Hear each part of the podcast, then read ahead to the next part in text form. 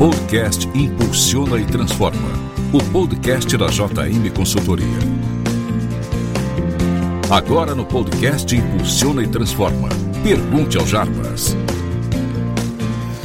Bom dia, boa tarde, boa noite. Bem-vindos a mais um podcast Impulsiona e Transforma, o podcast da JM Consultoria. Hoje estou de volta aqui com o Jabas para responder algumas perguntas que vocês nos enviaram por WhatsApp. Oi, Jabas, tudo bem? Tudo bem, estamos prontos. Quer mandar sua pergunta? É só nos responder direto que selecionaremos algumas para responder no nosso próximo podcast. Vamos lá, Jabas, responder as primeiras perguntas de 2020? Vamos lá. Então eu selecionei algumas aqui. Não, a primeira pergunta que vamos ler hoje é a seguinte: Jabas, queremos lançar aqui na empresa uma nova linha de produtos para um novo cliente que ainda não atuamos. Qual a melhor forma de começar? Bom, eu sempre digo que essa é a pior forma de começar.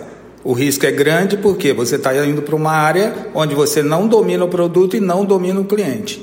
Para dar certo, qualquer estratégia nesse sentido, você tem que dominar ou o produto ou o cliente.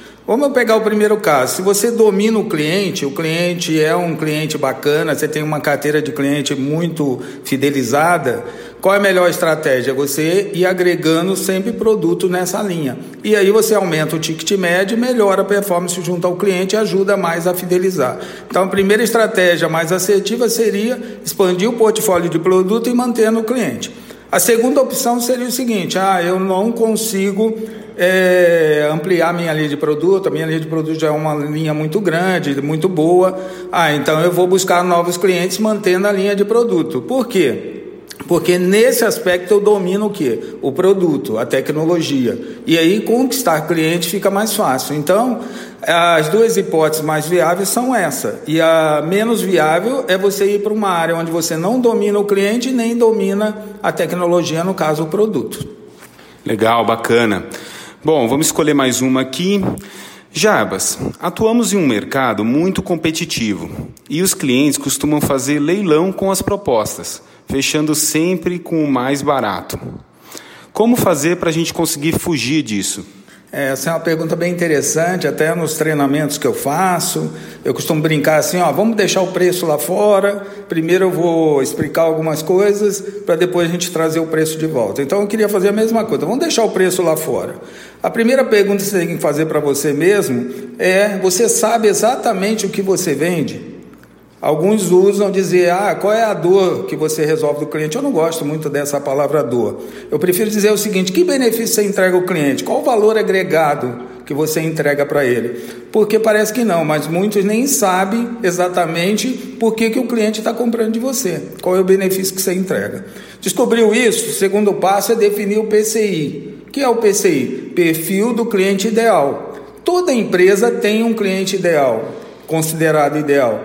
Então, esse cliente, esse perfil, é o cliente que eu devo buscar. É ele sim que vai comprar o meu produto que vai dar valor a esse benefício. Quando eu tenho essas duas perguntas já resolvidas, eu posso partir para a terceira etapa, que é definir o funil de venda.